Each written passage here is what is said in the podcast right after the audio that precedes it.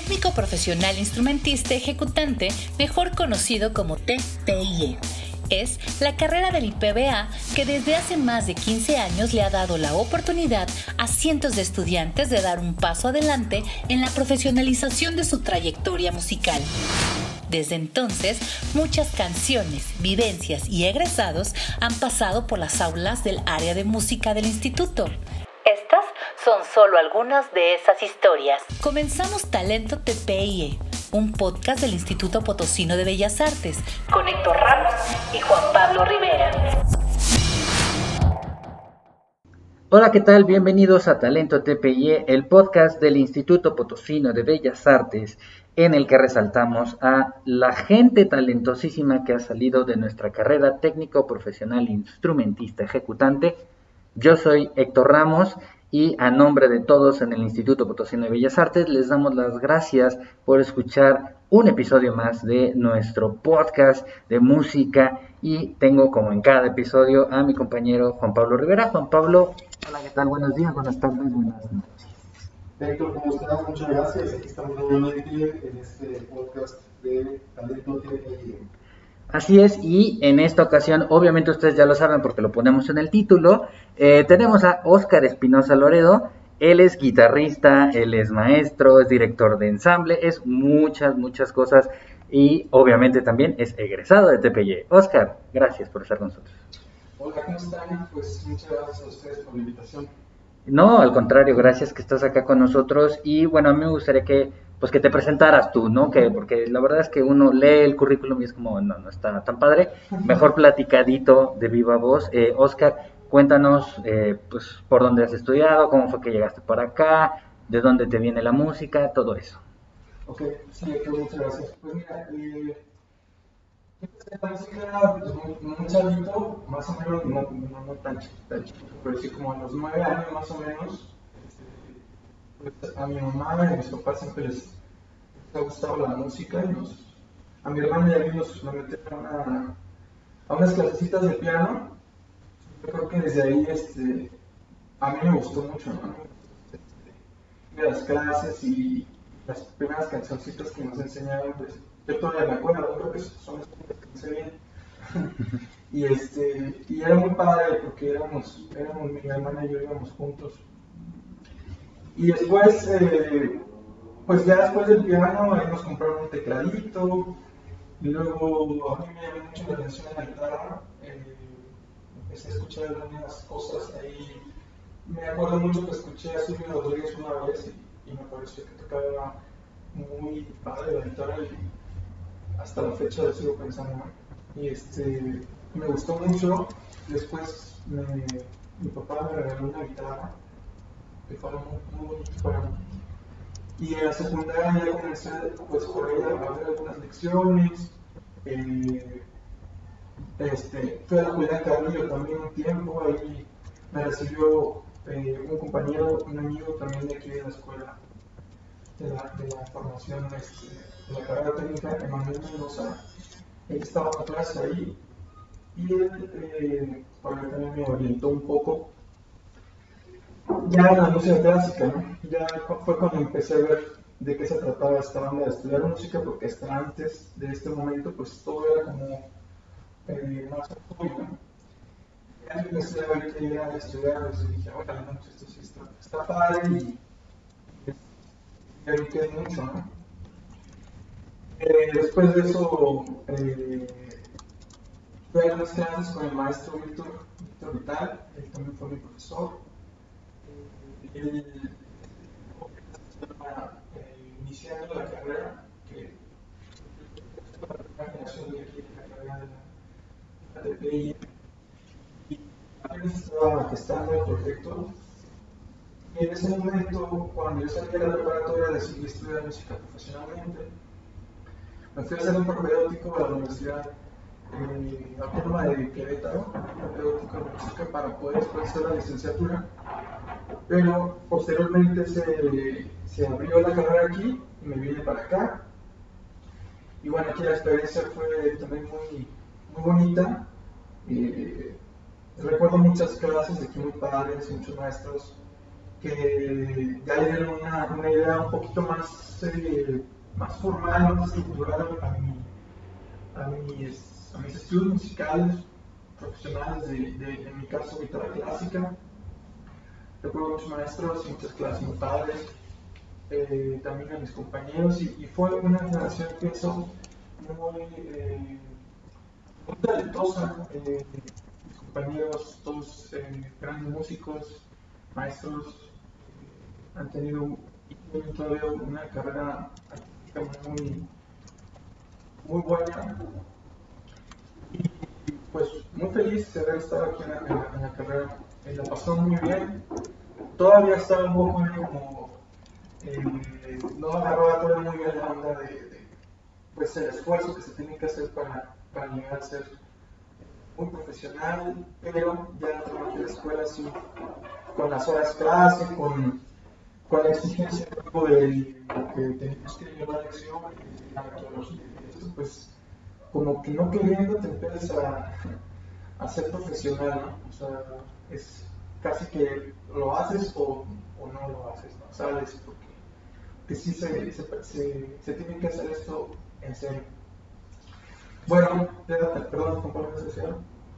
Iba a comentar precisamente que hablas de que a los nueve años iniciaste eh, tu camino en la música. ¿Cuál fue tu sensación al momento de, de encontrarte con la música? Eh, porque, bueno, todos obviamente tuvimos un, inicio. La mayoría de los, entrevistados de TPI, de los alumnos, nos han referido, bueno, muchas cosas, muchas experiencias muy interesantes que tuvieron con ese primer encuentro con la música. ¿Cuál fue tu primera experiencia eh, tu sensación.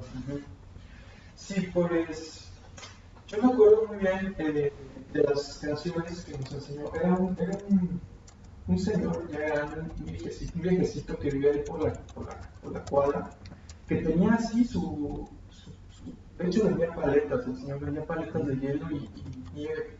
Entonces era la combinación perfecta porque nos llevaban a la clase de niño, una hora de música padre y aparte terminamos la clase y el señor, que desafortunadamente conoce su nombre, pero el señor maestro este que nos, que nos recibía a mi hermano al final nos daba una paleta o una nieve, ¿no? Escogiéramos. Entonces era como, como medio conductista del viejito.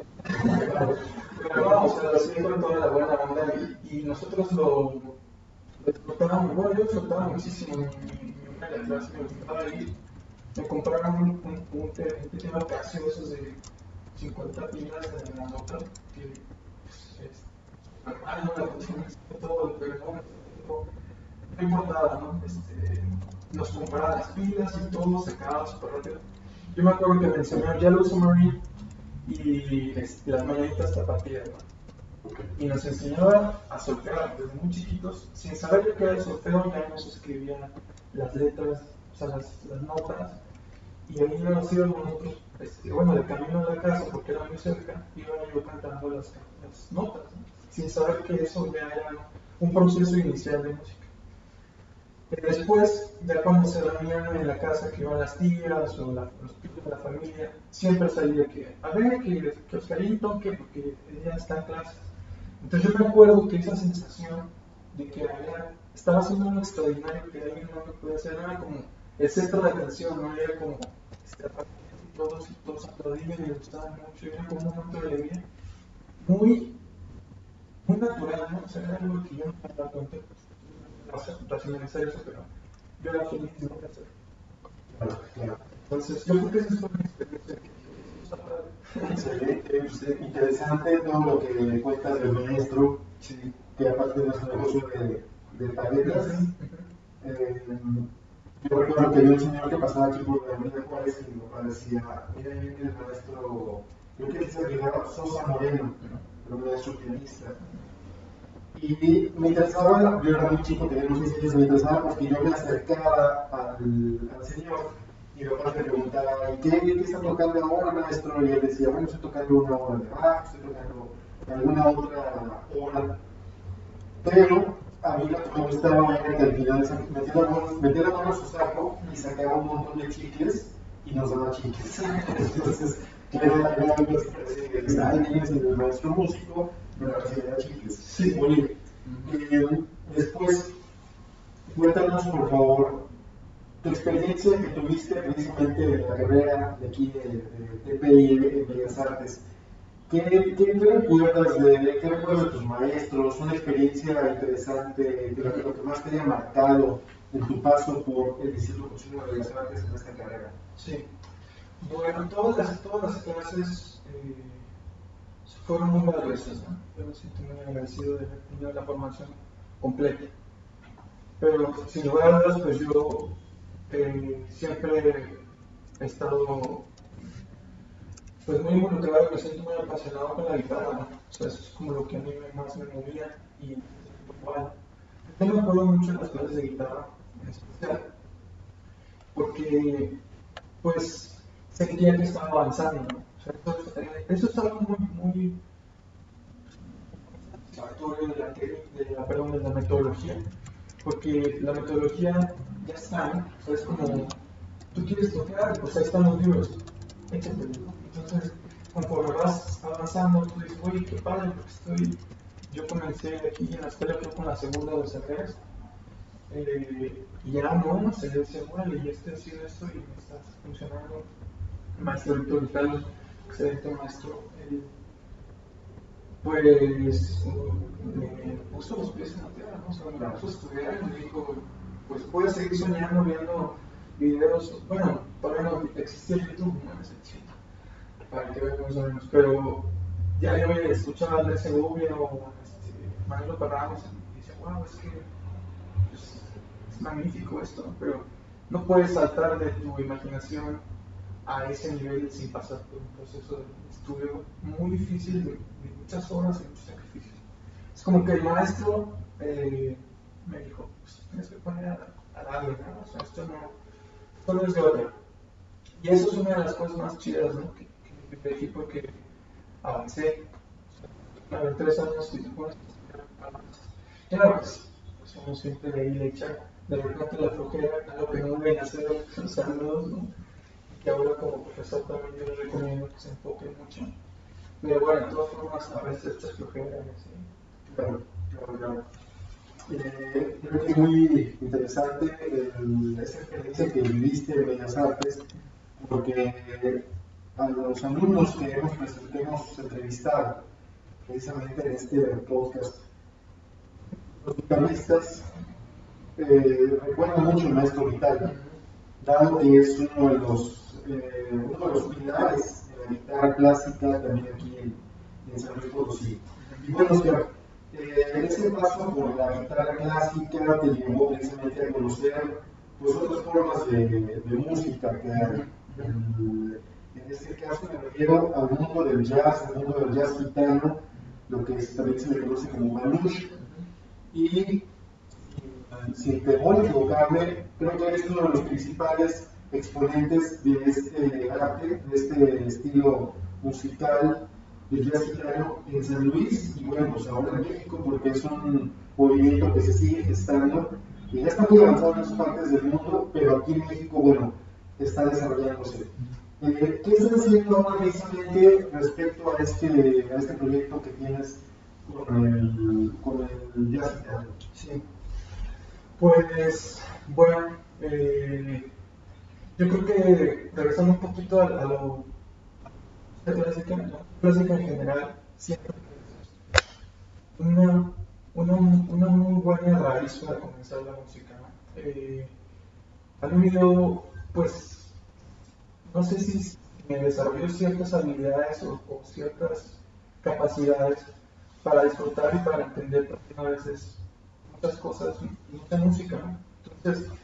Cuando, yo recuerdo cuando escuché la primera vez al Django Reinhardt, yo no sabía nada de la historia del Django, pues pueden después por ahí buscar, eh, buscar su biografía y su música. Yo, yo no lo conocía en ese tiempo, lo escuché, estoy hablando hace unos, quizá unos eh, 10 años, 11 años. Pero me acuerdo de la impresión, o sea, lo que yo escuché me parecía que era algo imposible de tocar. y además con un estilo muy diferente, con una técnica muy diferente, eh, con unas dinámicas, todo, o sea, como el, análisis que yo hice de primer oído como guitarrista clásico, pues me rompió el oído, porque no, no, no lo pude acomodar en, este, en, este, estas formas en las que escuchaba la música. Pero me sorprendió, eso sí, me, una experiencia muy... Después ya, puse a buscar videos y me, me hice algunos libros. Eh, también en ese tiempo estuve tocando con una banda que este, eh, to tocábamos música del mundo. Entonces también quería adentrarnos algo de jazz francés o del gypsy jazz, jazz. Muy por encimita, ¿no? Pero ya, yo ya empecé como que a darle gusto. Tanto así, en algún momento eh, prácticamente pues dejé un poquito como en pausa la música clásica, la guitarra clásica, y me puse darle de lleno al, al gypsy jazz. Y es música folclórica, música tradicional se mejor pues o en videos o con algún amigo que te diga algo entonces eh, por eso es que México tal vez apenas está desarrollando porque no es una música ¿no?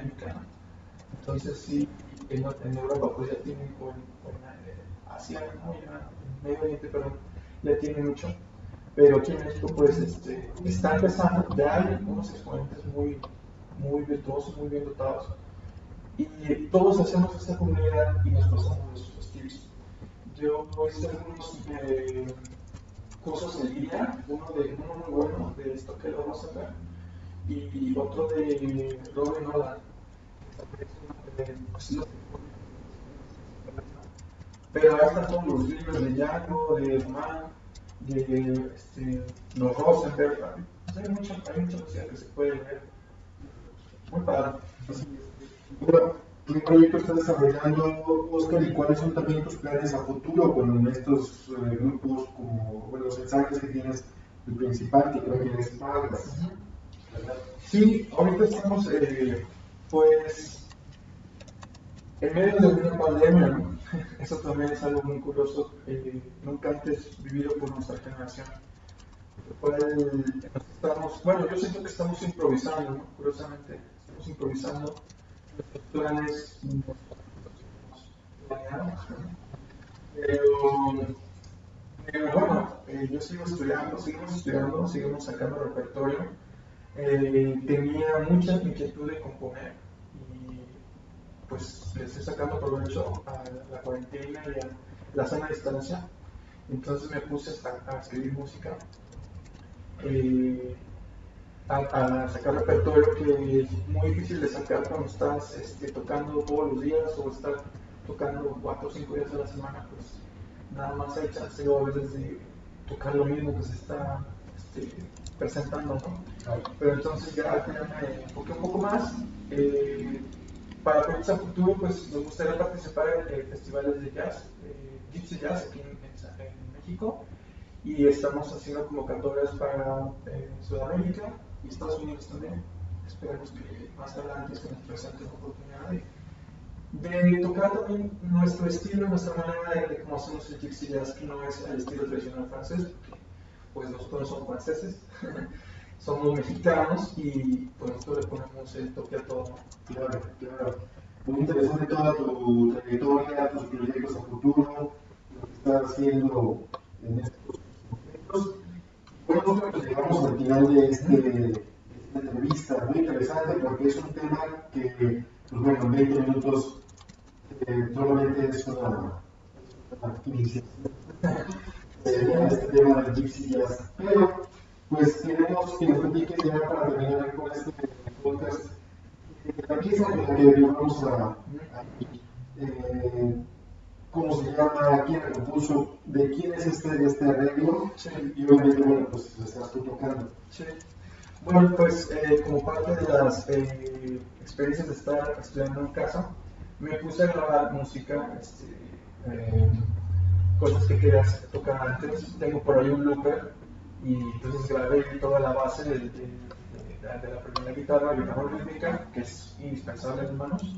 y, encima pusimos el, tema de, Love Me Tender, que es, eh, la verdad no estoy seguro si lo compuso Elvis Presley, pero Elvis Presley creo que fue quien la, hizo famosa.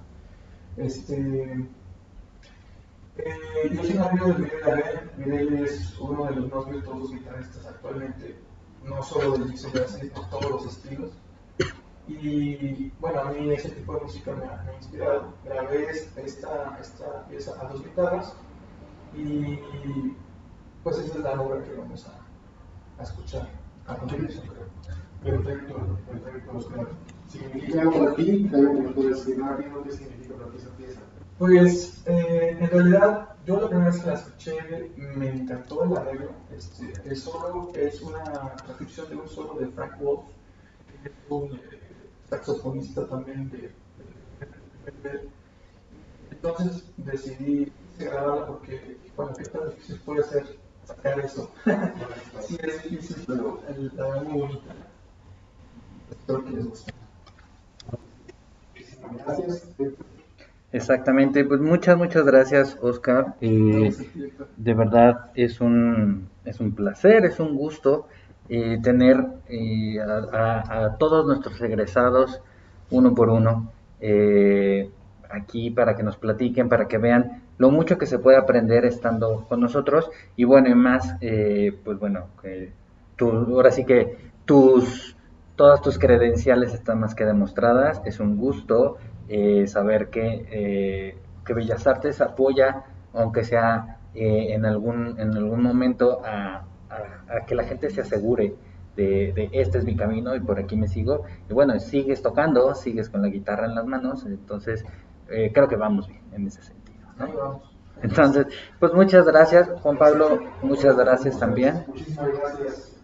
Y pues vámonos para que escuchen Love Me Tender. Eh, ya ya lo oí, está increíble, entonces eh, se los dejamos. Esto fue Talento TPIE, el podcast del Instituto Potosino de Bellas Artes. Muchas gracias a la Dirección Administrativa de Marta Caña, al, director, eh, digo, perdón, a la Dirección General de Marta Caña y al director administrativo Carlos Rivera y a todos los que conforman el Instituto Potosino de Bellas Artes. Nos escuchamos en el próximo episodio.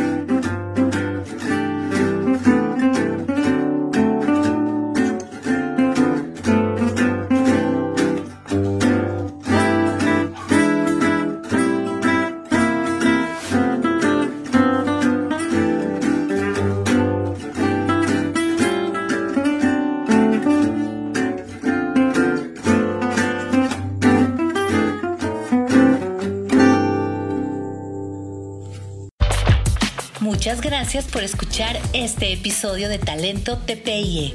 Esperamos que lo hayas disfrutado tanto como nosotros. Te esperamos en la próxima emisión. Talento TPIE es un podcast del Instituto Potosino de Bellas Artes. Dirección General, Marta Ocaña. Dirección Administrativa, Carlos Rivera. Producido por el Departamento de Comunicación Social del IPBA.